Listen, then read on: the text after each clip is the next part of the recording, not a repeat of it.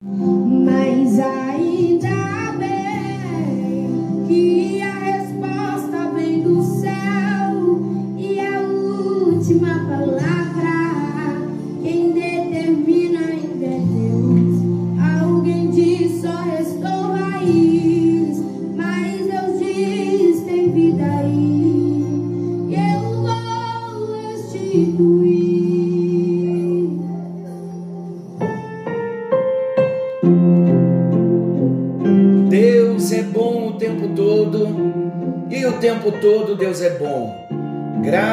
paz.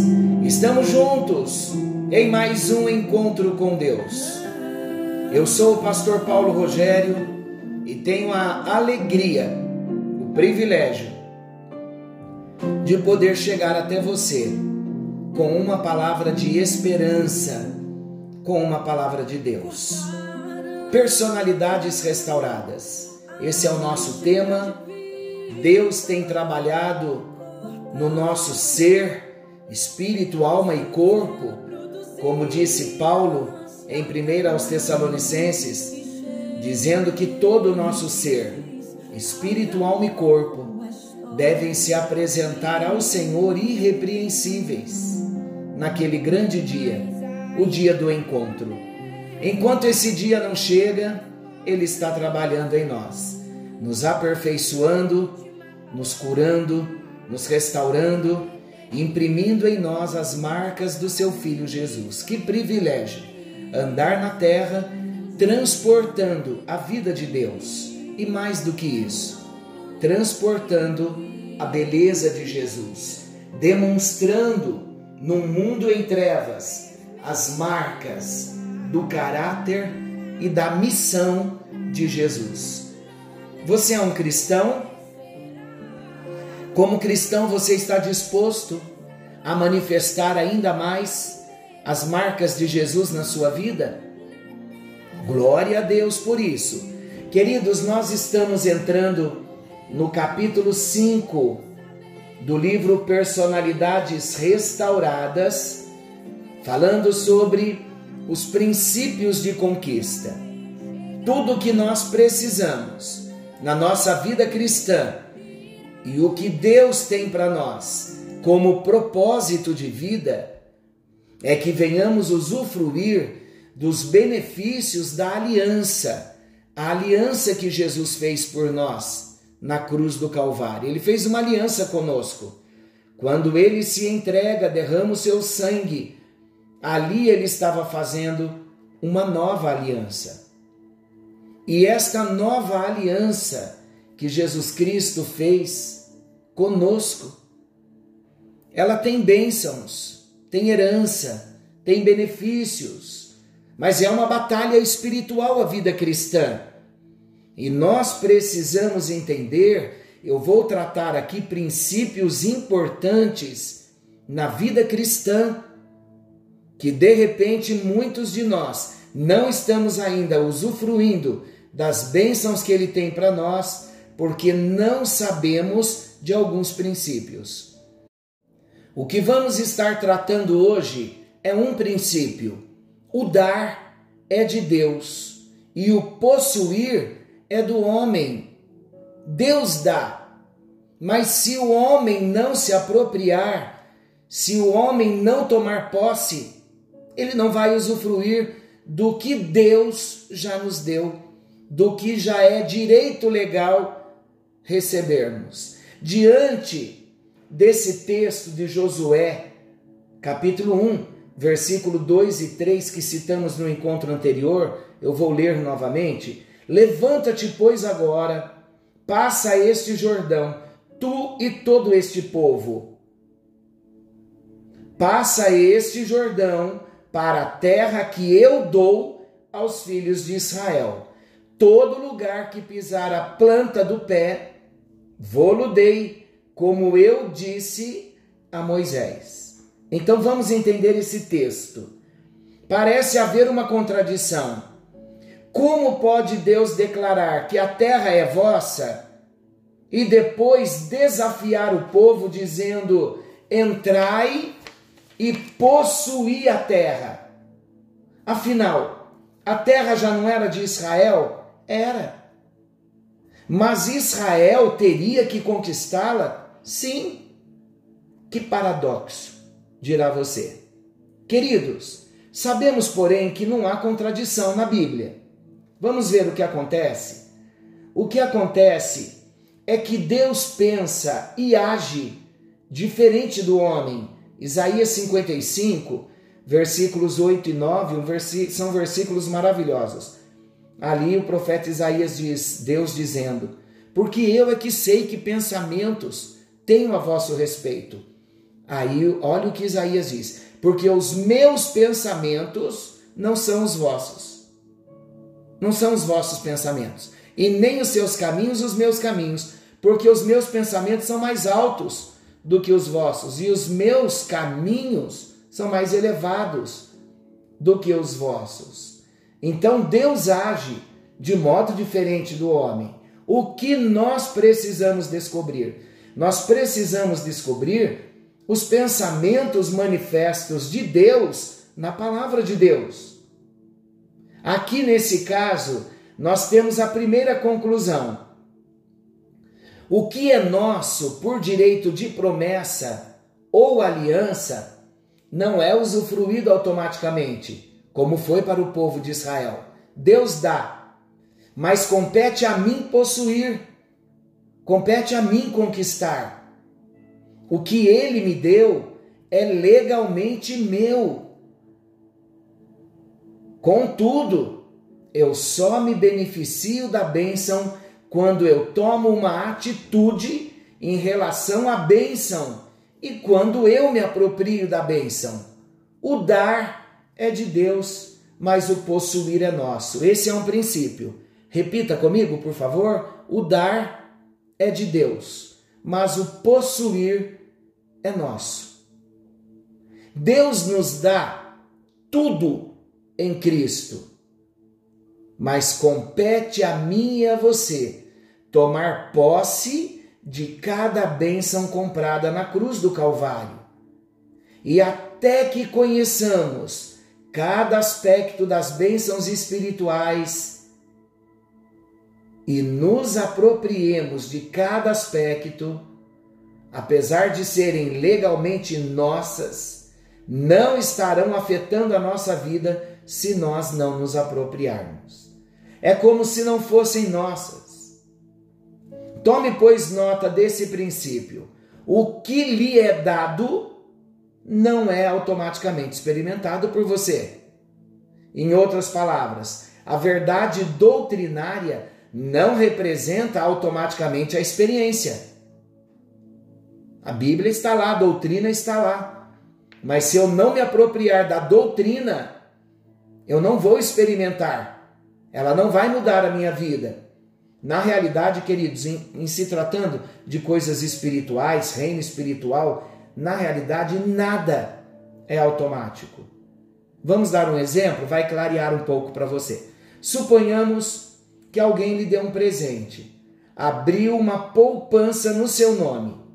Acontece que você não tomou conhecimento do fato. Você está passando necessidades e aquele dinheiro seria mais do que suficiente para satisfazer as suas necessidades. Eu pergunto para você: aquele dinheiro em seu nome, no banco, lhe pertence? Você vai me responder: claro que sim. E é verdade, pertence a você, está no seu nome. Mas resolve o seu problema? Não.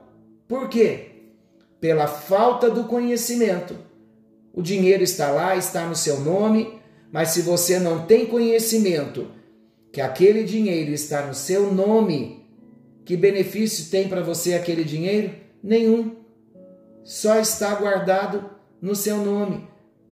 Se a gente faz uma análise, olha que interessante. Ninguém poderá sacar aquele dinheiro que legalmente pertence a você. Está no seu nome.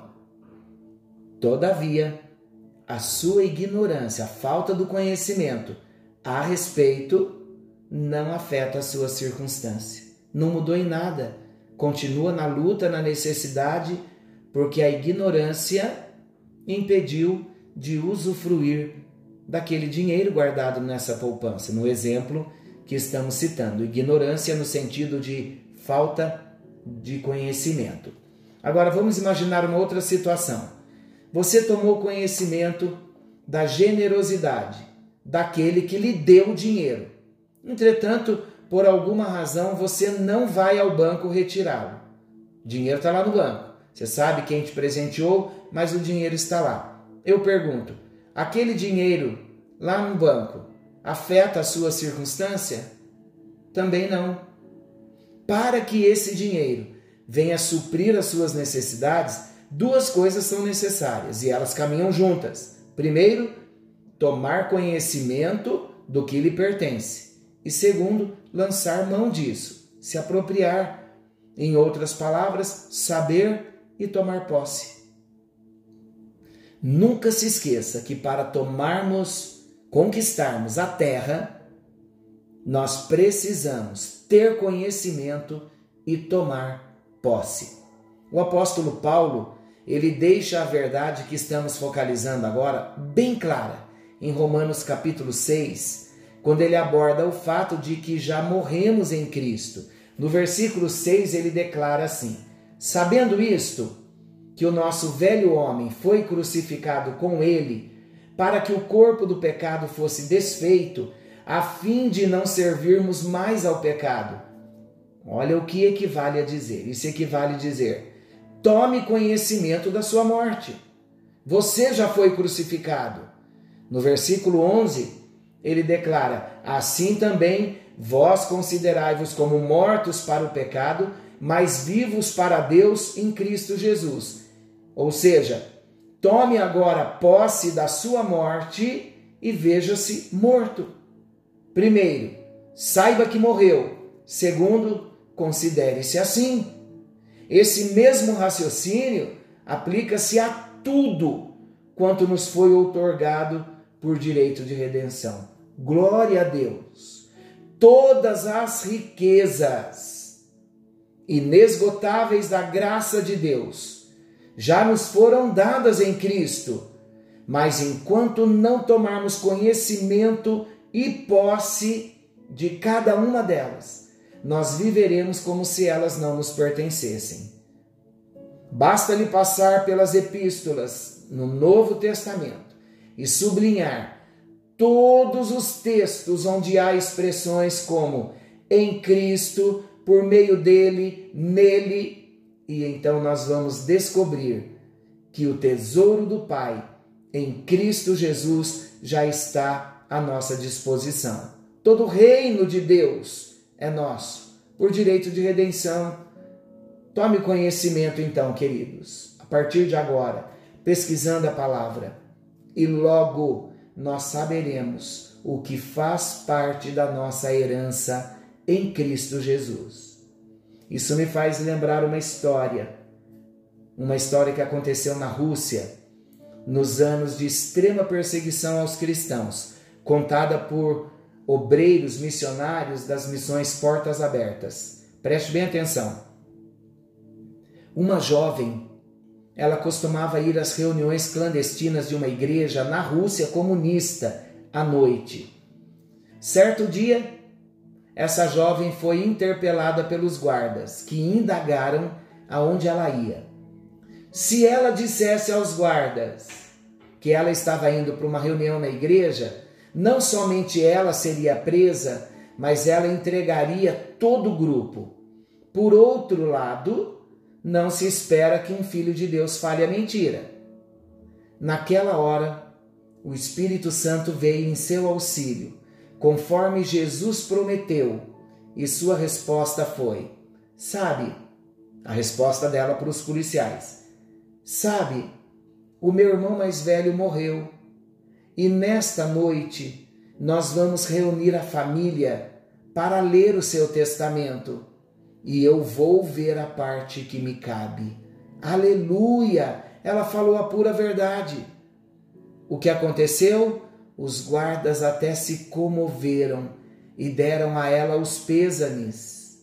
Agora vou explicar o que a moça disse. O nosso irmão mais velho é Jesus. A família é a igreja e o testamento é a palavra de Deus. Um testamento só tem validade quando morre o testador. Jesus já morreu e o testamento está em pleno vigor. Podemos e devemos tomar posse de tudo quanto está nele. O nosso nome está lá, pois todo aquele que está em Cristo torna-se herdeiro de todas as coisas. Sabe o que Deus quer de mim, de você? Ele deseja que nós, como povo dele, nos levantemos e reinemos no meio dos nossos adversários, tomando posse daquilo que é nosso e conquistando o território que nos pertence. Eu quero encerrar contando mais uma história. Conta-nos uma história que um, um homem ganhou uma passagem de navio para um cruzeiro. E esse homem se preparou para a sua viagem, para o seu cruzeiro. E a última coisa que ele pensou: eu não comprei comida, vou comprar algo prático. E o que ele comprou? Ele comprou queijos. Encheu uma mala de queijos e embarcou no cruzeiro. E todas as vezes, na hora das refeições, ele se trancava no seu quarto e dava o tempo e depois ele voltava no convívio, na comunhão com as pessoas. E no último dia do cruzeiro, um dos seus amigos lhe pergunta: Todas as vezes nas refeições você se tranca no seu quarto, o que aconteceu? Ele disse: É que eu não trouxe dinheiro para comida, e eu trouxe queijo, e eu vou me alimentar no quarto para não constranger as pessoas. E o amigo então disse: Por que você não me falou desde o início, quando você ganhou a sua passagem? Todas as refeições estavam inclusas no valor da sua passagem. A comida que ele deixou de comer não era dele? Era. Mas ele não se alimentou porque ele não tinha conhecimento e não se apropriou. As bênçãos da aliança, usando esta ilustração, é do mesmo modo. Por isso que Deus está nos dando conhecimento e quando o conhecimento chega, nós devemos nos apropriar. Só um exemplo para nós orarmos. Jesus Cristo já nos libertou. O documento assinado declara: Se, pois, o Filho vos libertar, verdadeiramente sereis livres. Se eu não me apropriar, que Jesus Cristo, ao morrer na cruz do Calvário, já me perdoou, já me libertou, já me restaurou. Se eu não me apropriar destas bênçãos, poderei viver uma vida cristã, enfermos, com áreas na minha alma em aprisionamento, pela falta do conhecimento que não deixa eu me apropriar da bênção que eu já tenho. Então vamos nos apropriar do que Jesus Cristo já nos prometeu. O conhecimento está chegando. Vamos lembrar: a primeira parte é o conhecimento, a segunda parte, o que eu vou fazer com esse conhecimento? Devo me apropriar. Amém? Querido e amado Pai Celestial, nós estamos aprendendo sobre princípios de conquista. E há tantas coisas, ó Deus, na nossa alma que precisamos conquistar. Há áreas, ó Deus, em que precisamos experimentar as bênçãos do Calvário. E o conhecimento está chegando. E agora, Senhor, através do conhecimento, nós queremos nos apropriar dos benefícios conquistados pelo Senhor por nós e para nós na cruz do Calvário. Ajuda-nos a viver de modo que venhamos experimentar as bênçãos conquistadas pelo Senhor na cruz do Calvário. Abrimos o nosso coração e dizemos: estas bênçãos são para nós. Nos apropriamos a partir de agora para a glória e para o louvor do nome de Jesus. Amém, amém e graças a Deus. A partir de agora, comece a pensar o que ele já te deu, que está na palavra, que você ainda não está experimentando. Deus te abençoe, fiquem todos com Deus, querendo o bondoso Pai Celestial. Amanhã estaremos de volta nesse mesmo horário com mais um encontro com Deus. Mas ainda